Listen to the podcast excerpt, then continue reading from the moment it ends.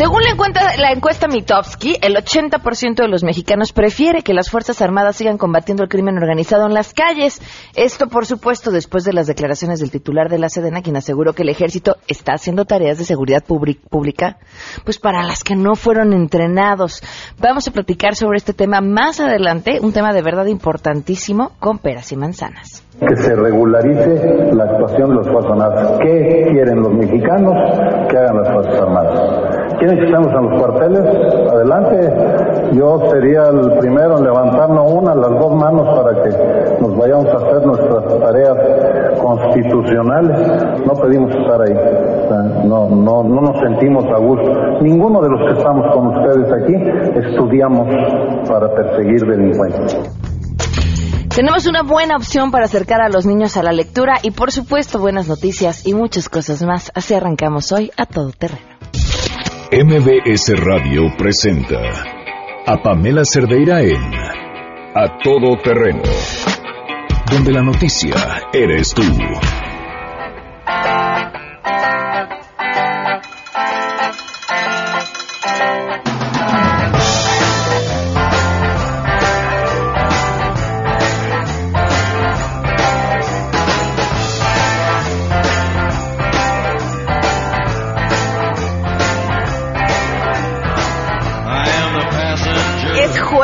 Jueves 22 de diciembre del 2016. Soy Pamela Cerdeira. Gracias por acompañarnos en este jueves.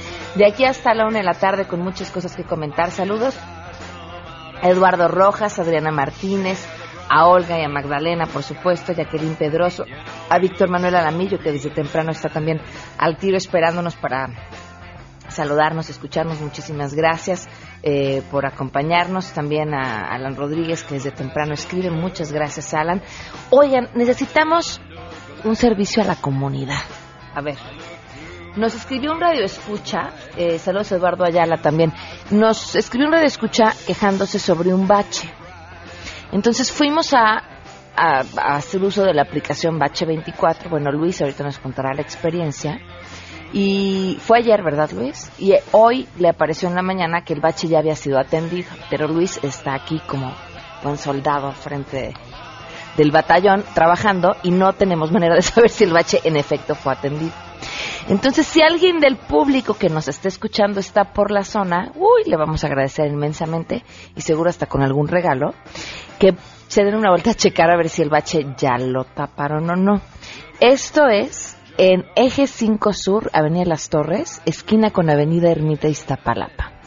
Si alguien anda por ahí, no sean gachos, llámenos al 5166125 o estoy en el WhatsApp 5533329585 y nos dicen si ahí sigue el bache o no sigue el bache porque la aplicación que ayer, a través de la aplicación en la que ayer se levantó la anuncia, dice que ya lo resolvieron entre Ermita, Iztapalapa y Eje 5 Sur, Avenida Las Torres. A ver quién anda por ahí que nos pueda echar una mano. Se los vamos a agradecer enormemente para ver si pasa la prueba o no este trámite maldito. Bueno, tenemos muchas cosas que comentar el día de hoy. Como siempre, les digo cómo estar en contacto. En Twitter y en Facebook me encuentran como Pam Cerdeira. El WhatsApp 55 33 32 95 85. Y vamos de una vez con la información. Saludo a mi compañera Hatsiri Magallanes.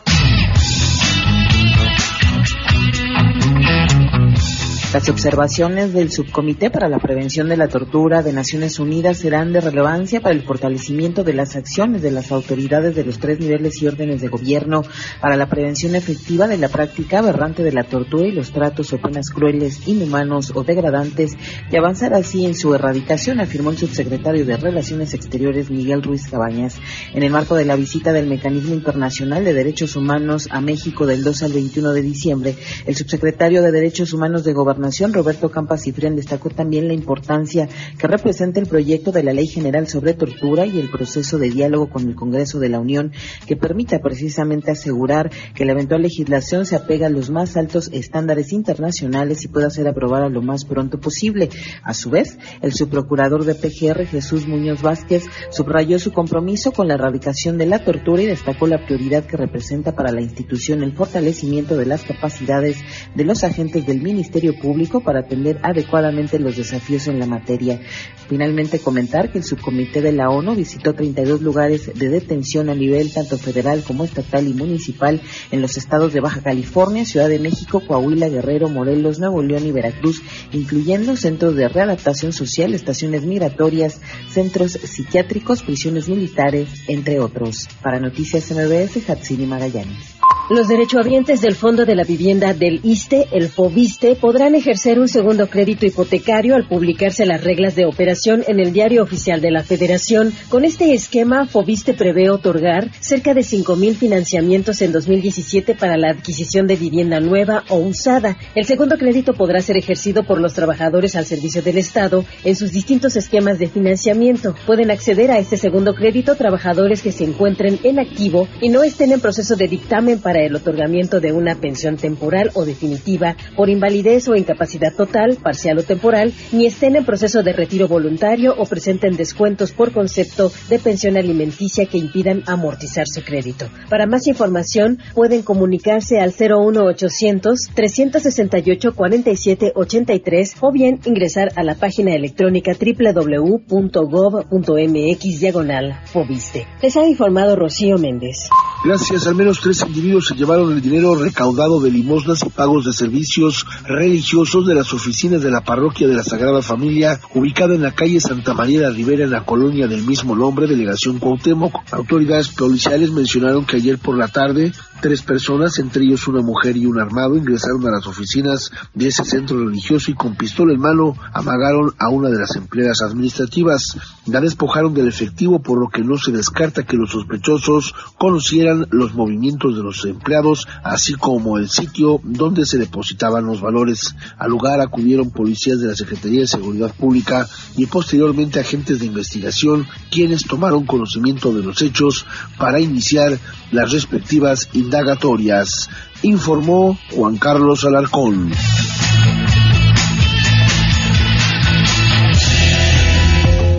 Ya no hay temor ni de Dios. Mira que entrar a la iglesia a robarte las limosnas. Digo robo, robo, ¿no? Da igual dónde, pero, pero sí, antes uno le tenía miedo a algo, ahora sí ya nada, ni a que alguien te vea, ni a que, pues, a la tortura eterna. Bueno, vámonos con las buenas noticias.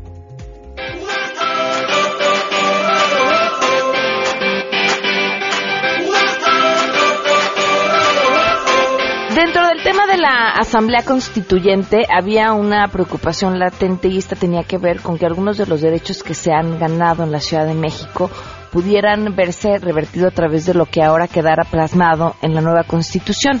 ¿Y a qué nos referimos? Pues muchos temas, temas importantes en los que la Ciudad de México ha ido avanzando eh, a pasos agigantados, sobre todo si nos comparamos con otras entidades en el país. El tema de... Eh, del aborto, el tema del matrimonio igualitario, en fin, un sinfín de asuntos. Y bueno, parece que hay una buena noticia de parte de la Asamblea Constituyente y le agradezco a mi compañera Ernestina Álvarez, quien sea hoy la portadora de buenas noticias. Ernestina, buenas tardes, te escuchamos. Buenas tardes, Pamela, para ti, para el auditorio. Pues te comento que la Asamblea Constituyente aprobó lo que se conoce como progresividad en la primera Constitución de la Ciudad de México, que obliga a promover los derechos humanos y evita cualquier retroceso en los mismos que ya estén alcanzados, como son el matrimonio entre personas del mismo sexo, la interrupción legal del embarazo y la cláusula de conciencia de los periodistas. Con 83 votos a favor y 4 en contra, se aprobó el artículo 75 de progresividad constitucional, que indica que en materia de derechos y libertades reconocidos en la Ciudad de México, esta constitución y las leyes que de ella emanen podrán reformarse para ampliar, proteger y garantizar los derechos de las personas pero nunca en su menoscabo. Palabras que, de acuerdo con la diputada del PRD, Katia Artigas, son un candado para evitar un retroceso en estos derechos en esta ciudad. Vamos a escuchar. La progresividad es una condición sine qua non de los derechos humanos y estos a su vez son principios rectores de la Carta Magna que discutiremos en estos días. Por eso la importancia de este artículo 75. Es una vacuna contra tiempos difíciles que podrían ceñirse sobre el mundo y sobre esta ciudad. Momentos que deseamos que no lleguen nunca, pero que quedarán en este artículo, si así es votado, como candado, como un recordatorio permanente. También aprobaron el artículo número 76 que habla de la inviolabilidad que indica que la Constitución no puede ser alterada por actos de fuerza y mantiene su vigencia incluso si se interrumpe el orden institucional y solo puede ser modificada por vía democrática. El Pleno rechazó una petición de Morena que pedía el derecho a la resistencia civil y que se reconociera desde la Constitución. Comentarte que este jueves se va a discutir también un artículo autoral en tema de derechos humanos, que es el artículo número 16, en el cual pues se establece y se prevé, tanto por acuerdos del PIPAN y PRD, que se reconozca eh, los derechos a las personas LGTB y las familias que ellas quieran eh, conformar. Es lo que ocurre aquí en la Asamblea Constitucional. Muchísimas gracias, Ernestina. Que tengas excelente tarde. Igualmente. 12 del día con 14 minutos. Vamos a una pausa y continuamos a todo terreno. Más adelante A Todo Terreno. Esto de lo que les vamos a platicar al regreso es, háganme cuenta, como un Netflix, pero de cuentos y para niños. Hecho en México. Volvemos. Si te perdiste el programa A Todo Terreno con Pamela Cerdeira, lo puedes escuchar descargando nuestro podcast en www.noticiasmbs.com. Pamela Cerdeira regresa con más en A Todo Terreno, donde la noticia eres tú.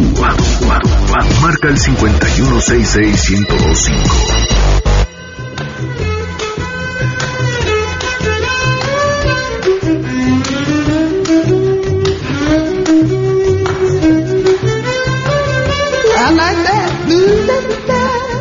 12 del día con 18 minutos. Continuamos a todo terreno. Muchísimas gracias por escribirnos y por estar en contacto con nosotros. Le agradezco enormemente a Carla Puga que esté con nosotros. Soy Carla, bienvenida. ¿Cómo estás? Hola Pamela, muy bien, gracias. Muy contenta de estar aquí contigo. Carla es creadora de una aplicación que se llama Mi Club de Cuentos y le decía al público antes de irnos al corte que era como Netflix pero de cuentos infantiles. Exactamente, esa es como la forma más simple, por así decir, de poderlo describir. Y bueno, lo que estamos buscando nosotros es poder impulsar la lectura desde la infancia para que todos nuestros niños puedan tener todos los beneficios que la lectura nos ofrece. Ahora, cuéntame, ¿cuánto cuesta? Mira, la, eh, la, descarga de la aplicación es gratuita. Tú la puedes buscar en el, en el Apple Store. Ahorita solamente estamos para, disponibles para iOS. Y tienes un periodo de prueba de 21 días. Una vez que se termina tu periodo de prueba, para que puedas seguir teniendo acceso al contenido, pagas una suscripción mensual de 189 pesos. ¿Cuántos cuentos tienen? Ahorita actualmente tenemos 28 cuentos. Todos son eh, contenidos inéditos. Estamos trabajando con autores y con ilustradores latinoamericanos. Y los cuentos están divididos en dos rangos de edades, que son hasta 5 años y de 6 en adelante, pero tú al pagar la suscripción tienes acceso a todo el contenido. Y también algunos cuentos tienen materiales adicionales que puedes imprimir y esto es para que puedan llevar los niños pues más allá la experiencia lectora. ¿Cómo han elegido los autores con los que están contando en esta aplicación? Pues mira, se han elegido haciendo una búsqueda. este, esa ha sido, ¿no? Como la primera parte hemos estado buscando diferentes autores que quieran colaborar con el proyecto. Eh, son autores muy jóvenes que también están buscando como un escaparate para poder dar a conocer su trabajo. Entonces, de cierta manera, pues somos una plataforma como de dos, eh, de dos eh, fines, ¿no? Por un lado, estamos ofreciendo materiales inéditos para los niños que están pensados también en la cultura latinoamericana y por otro lado ofrecemos a estos autores un escaparate para que puedan dar a conocer su trabajo. ¿Les eh, sugieren la temática de los cuentos o es libre? Sí, de hecho, no, todos toda la temática, todo como el plotline de la historia es sugerido, pero bueno, ellos se encargan de hacer el desarrollo total. Ok. Ahora, ¿qué temas son los que vamos a encontrar dentro de estos 28 cuentos? Tenemos ahora sí que muchísima variedad. Lo que estamos buscando es poder ofrecer contenidos nuevos con personajes que sean nuevos y que también sean atractivos. Eh, por ejemplo, tenemos dos personajes principales, uno para cada rango de edad. Uno es Osito Tomás y el otro es Elisa. Ellos, por ejemplo, tienen una serie de aventuras que crean una saga. La parte de, Osito Tomás, toda la línea de la historia va, que es una familia de ositos que viven en el campo, pero se deben de mudar a la ciudad por el trabajo del papá. Que me recordó muchísimo unos cuentos que yo leía de chiquita. Hasta las ilustraciones se me hicieron similares. Y bueno, toda la, toda la narración de estas historias que va dividida en varios libros es todas las aventuras que van viviendo, ¿no? La familia con, a raíz de este cambio. Y bueno, Osito Tomás es el personaje principal, es el que lleva como todo el desarrollo de la historia. Y por el otro lado, Elisa, que es otro de nuestros personajes principales. Ella es una niña que vive en la ciudad, pasa unas vacaciones en casa de su abuelo, que vive en otro lugar, y ahí conoce a un amigo que se llama Roberto y ellos, bueno, van teniendo igual una serie de aventuras que van desencadenando pues una saga también bastante divertida. Ahora, ¿en cuántos dispositivos puedo tener la aplicación con una sola suscripción? Con una sola suscripción tú lo puedes acceder ya sea en tu iPhone o en tu iPad o inclusive en tu iWatch, ¿no? O sea, no hay una limitante, obviamente tienes ¿En que el estar iWatch registrado. se pueden ver los cuentos? Se pueden ver, es un poco bastante incómodo, ¿no? Para poderlos leer ahí, pero bueno, sí, la aplicación también tiene esa función. Y este, con una sola cuenta tú lo puedes ver en tus dispositivos. Además me decías que algunos traen otros agregados además del cuento. También algunos materiales tienen, algunos cuentos tienen materiales adicionales. Esto es para que los niños puedan seguir jugando con los materiales relacionados con el cuento. ¿Cómo que? Tenemos, por ejemplo, escenas para colorear, juegos de encontrar las diferencias, sopas de letras. Y algo que queremos empezar a agregar a partir del año que viene es la parte de lectura de comprensión. Para que no sea nada más algo como por entretenimiento, sino que también los papás puedan ver que lo que están leyendo sus hijos está ayudando a que tengan esa parte de lectura de comprensión. Importantísimo en un país en el que los chavos que salen de preparatoria no entiendan lo que leen. Exactamente. Sí, eso es lo que estamos buscando y sobre todo porque, bueno, la lectura es algo que si desarrollamos en la infancia se traslada hacia la vida adulta y nos puede ofrecer muchos beneficios, que bueno, es lo que estamos buscando, ¿no? Que no sea nada más leo lo que me mandan en la escuela y leo por obligación, Claro. sino que más bien desde pequeño aprendí a leer historias que me gustan y estoy desarrollando esa habilidad para mi vida futura. Oigan, y una de las mejores formas de fomentar la lectura es el ejemplo. Al rato les doy el nombre del libro que estamos leyendo este mes, porque aquí tenemos un club de lectura en este programa. Muy bien. Este, para que lo anote. Está bueno, ya lo empecé ayer. Un poquito tarde, habría que acabarlo antes de que termine el año. Pero está buenísimo, buenísimo, buenísimo. Eh, estaría bien si luego nos comparten cuentos y también ponemos, ¿por qué no uno infantil de repente? Claro, sí, sí, sí. Y mira, fíjate que esa parte que comentas del ejemplo es muy importante. A pesar de que las estadísticas en México muestran que los adultos leen muy, muy poco, hemos estado platicando con muchos papás para ver si hay un interés en la lectura. Y hemos visto que realmente lo hay, como que ya está habiendo un despertar de saber, bueno, la lectura puede tener muchos beneficios y lo que es importante es el ejemplo. Si yo pongo a mi hijo a leer mientras yo estoy viendo la televisión o mientras estoy jugando un videojuego y demás, definitivamente el niño lo va a ver como hasta un castigo, ¿no? Entonces es, vamos a leer todos en familia y también algo que es importante es, si a mí como papá o como adulto no me gusta leer, puedo empezar a leer a cualquier edad y con cualquier tipo de material, ¿no? O sea, puedo tener yo 45 años y leer cuentos y es perfecto. O sea, Mira- no hay reglas en este tema. Y yo creo que no, no hay a quien no le guste leer, hay quien no ha encontrado su libro. Exactamente. Ahí, ahí está el secreto. Mi mamá que me dice que con todos los libros se queda dormida. Y hace poco en un viaje le dije, Teo, a ver, vamos a elegir. Y le, le presté, creo que fue Cinco Esquinas de Vargas Llosa. Le dije, ahí está. No, pues a los dos días lo terminó, ¿no? Y me dijo, no, Claro. con este no me dormí. No, pues es que si no es que no te guste, es que encuentres un libro que te atrape. Sí, y no todos los libros están hechos para todos. No, No, por supuesto que Hay no. un manifiesto que se llama Los derechos de los lectores y uno de, la, de los atributos que ahí tenemos es el derecho a no leer. Si yo compro un libro pero no me gusta, pues no tengo por qué terminarlo de leer, ¿no? Muchas veces hay gente que dice es que a mí no me gusta leer, pero se refiere solamente porque hubo un libro que no les hizo clic, que no era para ellos, no les gustó, lo terminaron de leer y dijeron a partir de aquí a mí ya no me gusta. Y además es un terrible hábito el de creer que tienes que terminarlo, porque justo por este, ah, no puedo empezar otro porque ahí tengo este en la página 20, dejas de hacerlo. Claro. No, tampoco, tampoco hay que perder el tiempo en un libro que no disfrutes, como con una persona con la que no amas, como con una amistad que no te deja nada bueno, lo que sigue. Exactamente. Bueno, Sí. recuérdanos el nombre de la aplicación. La aplicación se llama Mi Club de Cuentos. La encuentran en el iTunes Store como Mi Club de Cuentos. Eh, también nos pueden visitar en la página que es www.miclubdecuentos.com. Y en Facebook nos encuentran igual como Mi Club de Cuentos. Eh, como te mencionaba, la descarga es gratuita, tienen su periodo de prueba. Y una vez que se termina el periodo de prueba, pueden comprar la suscripción. O si deciden no comprarla, también ofrecemos algunos materiales gratuitos para que puedan seguir disfrutando el hábito de la lectura. Muy bien, pues Carla, mucho éxito con, con esta aplicación. No, muchas gracias a ti, Pamela. Gracias. 12 con 25, vamos a una pausa y volvemos. That mockingbird won't sing. Papa gonna buy you a diamond ring. And if that diamond ring is brass, Papa gonna buy you a looking glass. And if that looking glass will break, Papa gonna buy you a chocolate cake. Let's have.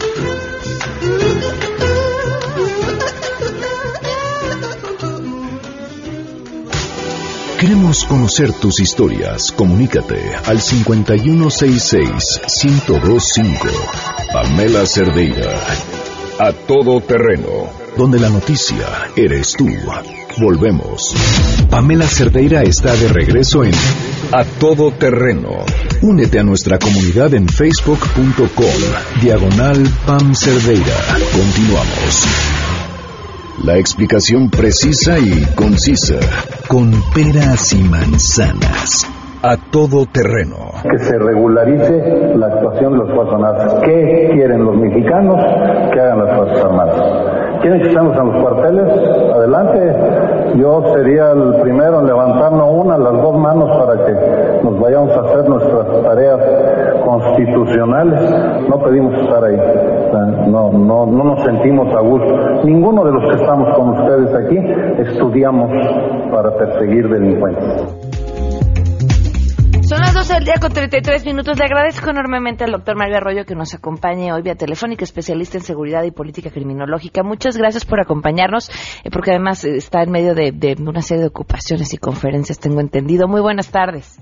Hola, buenas tardes, Pamela, a ti al auditorio.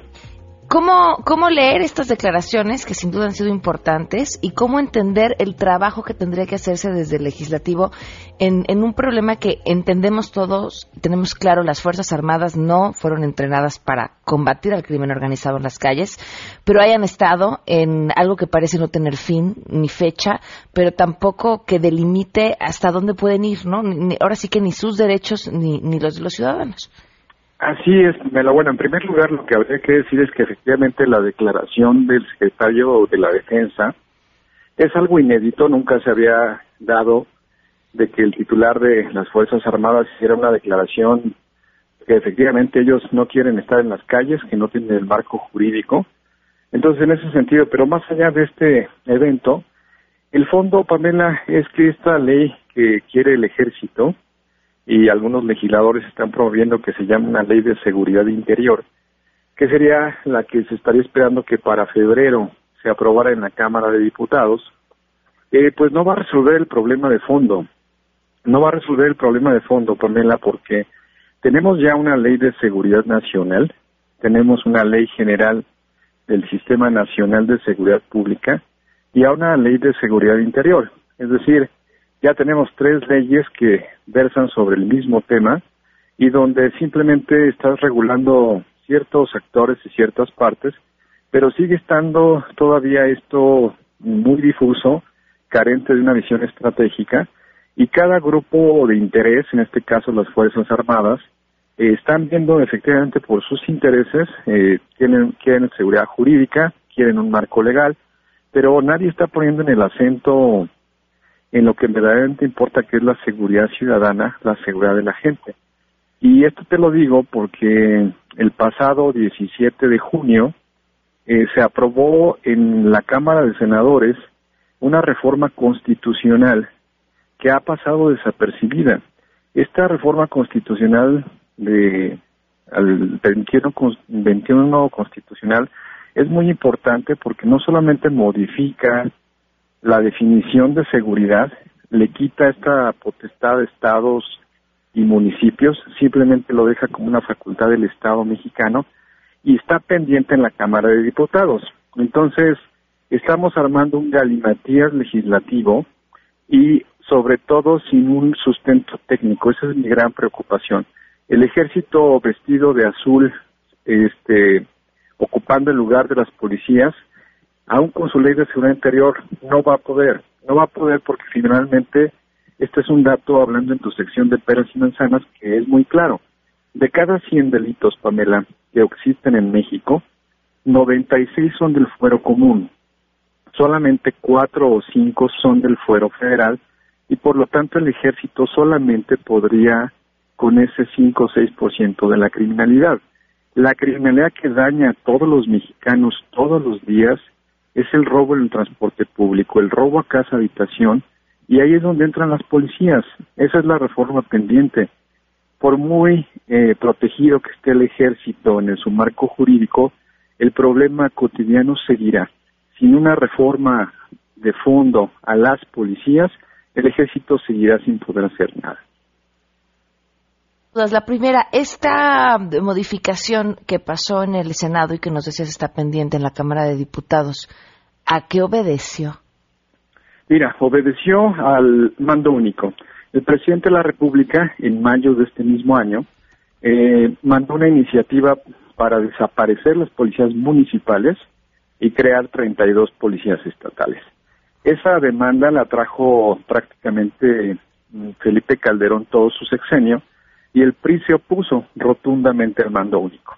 Ahora que el PRI es gobierno, estuvo promoviendo a instancias del propio presidente una reforma constitucional para desaparecer las policías municipales bajo el argumento de que en 600 municipios es inexistente, es decir, hay 600 municipios del país que no tienen presidencia, eh, policía municipal, y cerca de 1.400, Pamela, son corporaciones de menos de 20 personas.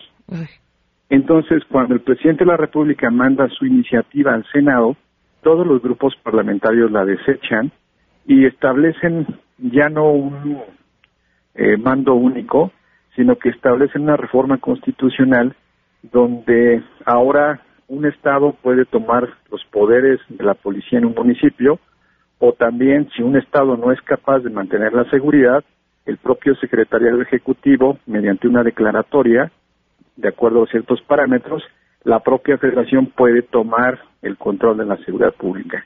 Fue una manera, digamos, eh, diferente que tomaron los legisladores para quitar el mando a las policías locales y desde el secretariado ejecutivo, que va a ser un nuevo supersecretariado ejecutivo, tal como viene la constitución aprobada por el Senado, este, desde ahí se definió, se van a hacer cambios fundamentales en el modelo de policía, va a ser de una policía de proximidad desde la constitución, pero resulta, Pamela, que eso era lo que se estaba discutiendo en la Cámara de Diputados, pero de último minuto, yo te diría una especie de albazo legislativo, de repente ahora la discusión se centra en la ley de seguridad interior, que son las Fuerzas Armadas, evidentemente, yo te diría con la aprobación política del Poder Ejecutivo y también de algunos legisladores. Pero entonces ahora ya la propia atención mediática abandonó el tema de seguridad pública y ahora todo el mundo está centrado, los propios legisladores,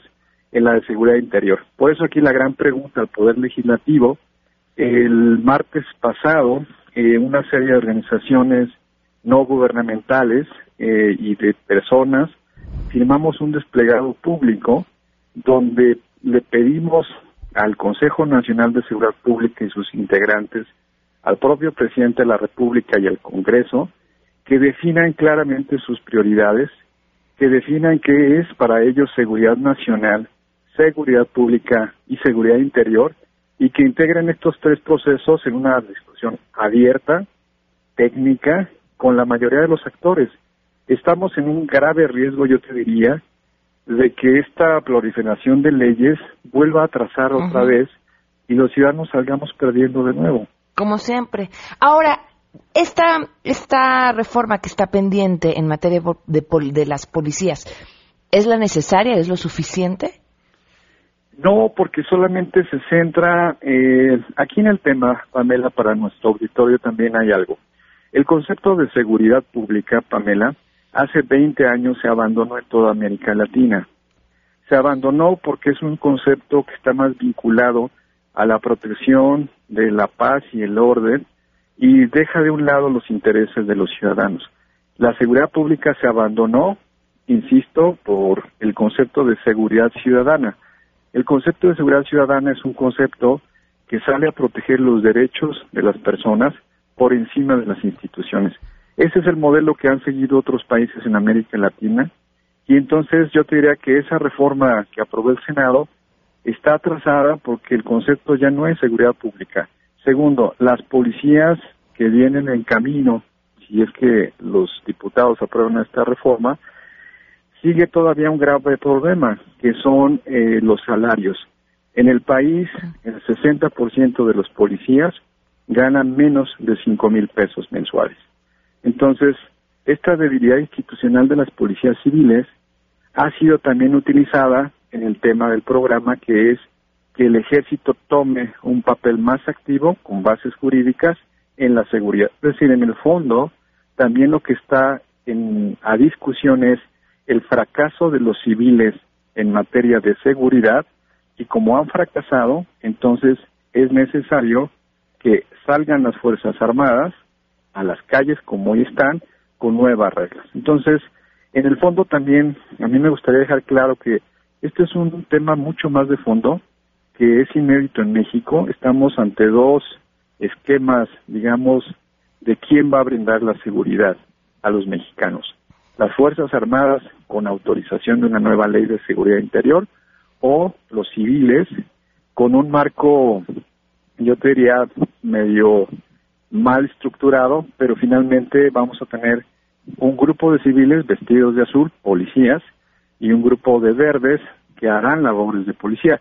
Esto es muy complejo, es inédito y presenta gran riesgos, de ahí que lo que estemos diciendo es, no va a pasar nada si se toma el tiempo necesario para discutir estos temas con mucha seriedad y sobre todo no con argumentos políticos ni de intereses de grupos, sino finalmente con información técnica y asesoría internacional. Estos procesos, Pamela, yo creo que deben ser discutidos abiertamente y públicamente porque son temas que afectan mucho a los mexicanos y además, Pamela, otra, otra razón, realmente estamos gastando mucho dinero en seguridad pública, casi más de 10 mil millones de dólares anuales.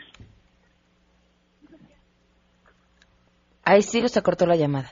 Ah, está, perdón, pero no nos te estaba decía- escuchando, sí. Sí, te decía que el presupuesto que estamos gastando en seguridad pública anualmente 10 es mil casi millones de dólares. En el equivalente, sí, más de 10 mil millones de dólares. Increíble. Pues de verdad, eh, te agradecemos enormemente que, que nos des tanta claridad en este tema tan importante. Como dices, sin duda tiene que ser una discusión que tiene que llevarse su tiempo. Hemos estado acostumbrados históricamente a que la seguridad sea materia más de interés eh, político que, real en la ciudadanía, ¿no? Cambian, se trata de cambiarles los nombres, se trata de cambiarles los uniformes, se trata de cambiarles los títulos, pero los resultados siguen siendo los mismos o incluso peores. Así que es un tema que no hay que dejar de discutirlo y quedamos pendiente para poderlo platicar nuevamente, ¿te parece? Me parece, Pamela, y la verdad que qué bueno que a todo terreno tome este tema, porque en verdad es un tema que vale mucho la pena tener en la discusión pública y sobre todo no dejar solamente a los legisladores o en este caso el Poder Ejecutivo que discutan nuestros, nuestro futuro, porque en realidad este tema en- no debe de ser tratado con premura legislativa, dado el interés, estamos hablando de la vida y del patrimonio, de la, de la integridad y de la libertad de todos nosotros. Entonces, gracias por la invitación a hablar con tu auditorio. Muchísimas gracias. Excelente tarde y felices fiestas. Igualmente. Gracias. Para todos. Hasta luego. Dos del día con 45 minutos, cambiando drásticamente de tema. Si buscan un gran regalo navideño, váyanse a Movistar. Compren un celular y al recargarle 200 pesos les dan unos lentes de realidad virtual. ¿Y para qué les sirven? Para lo que quieran. Con los lentes de realidad virtual le ponen el teléfono atrás y pueden viajar a donde quieran, a la estación espacial, a París, a un sinfín de museos en el mundo. De verdad, cuando les digo viajar es casi literal, porque con tus lentes te paras, te mueves, caminas y hacia donde voltees es hacia donde te están llevando. Todo esto eligiendo una Navidad diferente, por supuesto, eligiendo Movistar. Gracias por sus llamadas. Gerardo Morán del Estado de México, en la avenida Aquiles Cerdán, casi esquina con Puente de Guerra, en la delegación ah, en Azcapotzalco. Hay una coladera destapada, ya tiene más de dos meses. Fui víctima y me caí. Lo que me llama la atención es que aunque algunos peatones ya se han caído en esa coladera, ningún policía ha dado el reporte de eso. Hazlo tú. Ningún policía lo va a hacer hasta que el policía se caiga. Máximo Martínez, me da gusto escuchar que hay gente que se dedica a fomentar la lectura. México necesita de más lectores para dejar de ser ignorantes y que no nos suceda lo que vivimos actualmente. Yo tengo un libro que le ha dado el hábito de la lectura a cinco mil niños y jóvenes y varios de ellos ya han escrito sus propios textos. Oye, pues compártelo. Y a todas las personas que escribieron y nos pedían que eh, quieren ser parte del club de lectura de A Todo Terreno, es muy sencillo. El libro que estamos leyendo en esta ocasión, o sea, el libro de diciembre, se llama Materia Oscura de Blake Crouch. Es una novela eh, interesantísima, entretenida, que seguramente van a disfrutar muchísimo. ¿Qué hay que hacer para ser parte del club de lectura? Pues leer, así de sencillo. Para el próximo año estaremos planeando muchísimas actividades, pero lo que es para nosotros importante es saber quiénes sí están interesados, si están leyendo para poderlos invitar. Entonces, quienes hayan, compren el libro y lo lean, que nos manden un mensaje texto, un mail, un tweet, lo que sea, con un comentario con su opinión sobre el libro. Si es un audio mejor, así lo compartimos en el programa. Quienes manden su audio les regalaremos algunos libros que aquí tenemos y los agregamos a nuestra lista de club de lectores y ya a partir del próximo año que tengamos actividades, seguramente con algunos autores, ya veremos qué nos inventamos. Ya ven que para eso nos pintamos solos. Entonces eh, los invitamos y así nos encontramos y seguimos compartiendo este maravilloso mundo de las letras. 12 con 47. Vamos a una pausa y volvemos. La reflexión a todo terreno. Con Lucía Legorreta. Querido público de A Todo Terreno, hoy me gustaría platicar y contestar esta pregunta. ¿Qué te hace ser un líder? Al escuchar o leer sobre una mujer u hombre líder, las primeras imágenes que vienen a nuestra mente son las de personajes extraordinarios que han colaborado al bien de la humanidad el punto es que no necesariamente el liderazgo es sinónimo de fama, fortuna y reconocimiento. Puede haber hombres y mujeres que incluso sin tener los reflectores encima son grandes líderes en su familia, trabajo o comunidad. Y de inicio, ¿quién es un líder? Es aquella persona que convence y arrastra, guía y dirige a las demás personas por algo especial que tiene. Después de consultar varios libros que hablan sobre liderazgo y que han estudiado a quienes han triunfado en diversos campos, es notoria la existencia de ciertas cualidades en estas personalidades. Hoy te platicaré de esas cualidades de todo. En la primera de ellas, carácter, es lo que establece quién eres en realidad. Puedes hablar mucho, pero lo que determina tu persona es lo que haces. Un líder nunca se puede separar de sus actos y es congruente. Segunda, compromiso. El compromiso en la vida de un líder está en enamorarse de lo que hace. Sin duda, el grado de compromiso del líder son sus acciones. Nada es tan fácil como decir palabras y nada más difícil que vivirlas día tras día. Comunicación. Dado que comunicarse es tomar algo complicado y hacerlo simple, un gran líder es aquel que sabe transmitir sus conocimientos e ideas con entusiasmo para que los demás los hagan suyos. Coraje. Saber escoger y renunciar. Asumir posiciones claras y por consiguiente amadas por algunos y mal vistas por otros. Generosidad. Colocar a los demás por delante a un líder se le mide no por el número de personas que le sirven, sino por el número de personas a las que ayuda. No olvidemos que ninguna persona ha sido honrada por lo que recibió en su vida. El honor es el premio por lo que ha dado. Escuchar, el oído de un líder suena con las voces de los demás. Pero aquí se trata de prestar atención, no de oír. Un líder se toma el tiempo de escuchar al otro como persona y capta lo que le quiere decir. Actitud positiva. Un líder elige tener una actitud positiva y no espera que alguien más lo motive. Es responsable, que implica terminar lo que empieza. Es lograr los objetivos, aunque muchas veces se requiera de esfuerzo mayor del normal o del esperado. Autodisciplina. Líder es quien lleva una vida disciplinada. No hay duda, la primera y mejor victoria es la conquista de uno mismo. El servicio, dado que la forma en que tratamos a otros es el reflejo de lo que pensamos de nosotros mismos, el verdadero líder siempre sirve a los demás, los coloca por delante sin importarle su posición o título. Y la última cualidad que abarca todas las mencionadas, que es tener una misión. Un líder sabe que la tiene y enfoca su vida hacia ella. Hay un pensamiento de la Madre Teresa de Calcuta que es claro al respecto. Al nacer, tú lloraste y los demás sonrieron. Vive tu vida para que cuando mueras, tú sonrías y los demás lloren. Soy Lucía Legorreta presidenta de CEFIN, Centro Estudio y Formación Integral de la Mujer. Puedes encontrarme en www.lucialegorreta.com y en Facebook Lucía Legorreta. Muchísimas gracias. Pamela Cerdeira es a todo terreno. Síguenos en Twitter, arroba Pam Cerdeira. Regresamos. Estamos de regreso. Síguenos en Twitter, arroba Pam Cerdeira, todo terreno, donde la noticia eres tú. Continuamos. 12 del día con 53 minutos. Andrés Costes, ¿cómo estás? Muy bien, Pam. ¿Cómo estás? Buenas tardes. Buenas tardes. Cuéntanos, Andrés. Bueno, hoy les tengo unas noticias de unos que están viviendo muy bien, que es Facebook, y eh, novedades en Facebook Messenger. En este proceso de snapchatización, si podemos llamarle así, porque la semana pasada presentó nuevas máscaras, filtros y stickers que llegan a el Messenger, a la cámara de Messenger.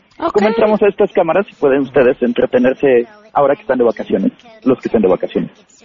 Este, solo entran al chat, al Messenger, y hay un circulito justo hasta abajo, el medio, entran ahí y se abre su cámara.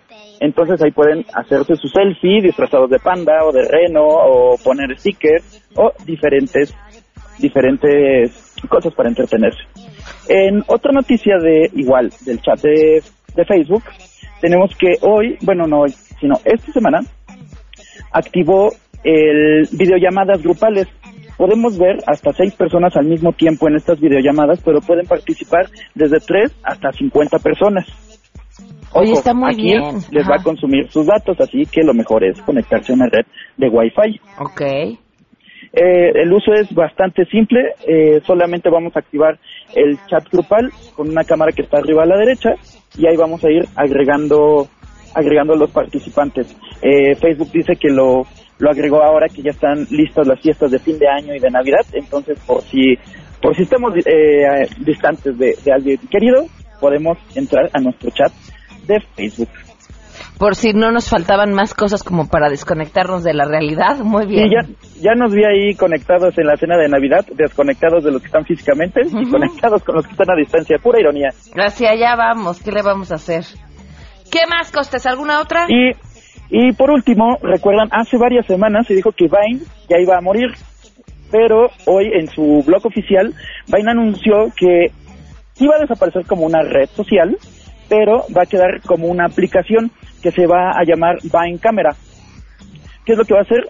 Lo mismo que hacía siempre, grabar loops de 6 segundos y compartirlos y ahora los van a poder compartir directamente en Twitter o los puedes grabar eh, y guardarlos en tu en tu smartphone. Ok, Entonces, se, se resisten a desaparecer entonces. se resisten a desaparecer y pues recordemos que una un gran motivo de su desaparición es pues eh, por ejemplo Giphy que podíamos hacer GIF o grabar GIF que Claro. es la misma función de estos loops de 6 segundos hay varias hay varias razones pero eso es todo por esta semana mi queridísima Pam Muchísimas gracias, Costes. ¿Tu Twitter?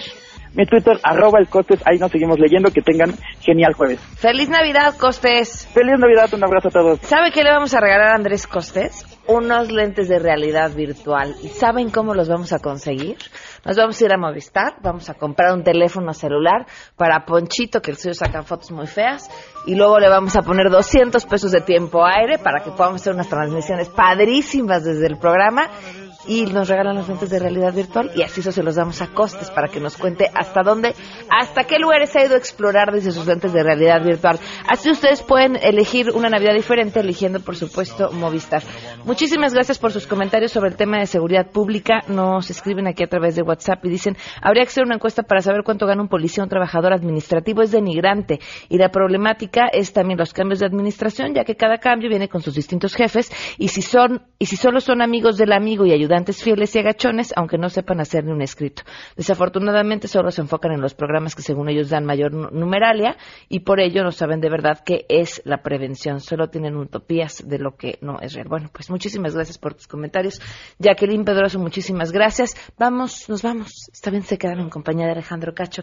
Soy Pamela Cerdeira. Que tengan excelente mm, jueves. Mañana les contamos en qué acabó lo del bache, que por cierto, sí lo taparon. Sí lo taparon, entre comillas. Adiós. MBS Radio presentó a Pamela Cerdeira en A Todo Terreno. Te esperamos en la siguiente emisión, A Todo Terreno, donde la noticia eres tú. MBS Radio, en entretenimiento, estamos contigo.